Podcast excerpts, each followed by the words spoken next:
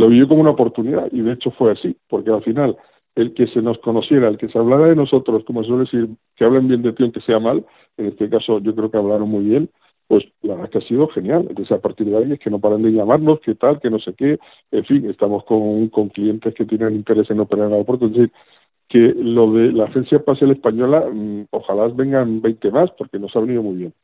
Sabíamos que las condiciones eran complicadas, ¿no? Porque, o sea, 21 candidaturas, pues oye, pues eh, hay que ser realista, ¿no? Eh, no somos únicos en España y a pesar de eso luchamos, vamos, con, con todos los dientes ahí entre todos, muy bien, lo pasamos, yo creo que es genial. Eh, o sea que yo la experiencia fue muy positiva. ¿Quieres escuchar esta entrevista completa? Descarga ya el último capítulo de Aerovía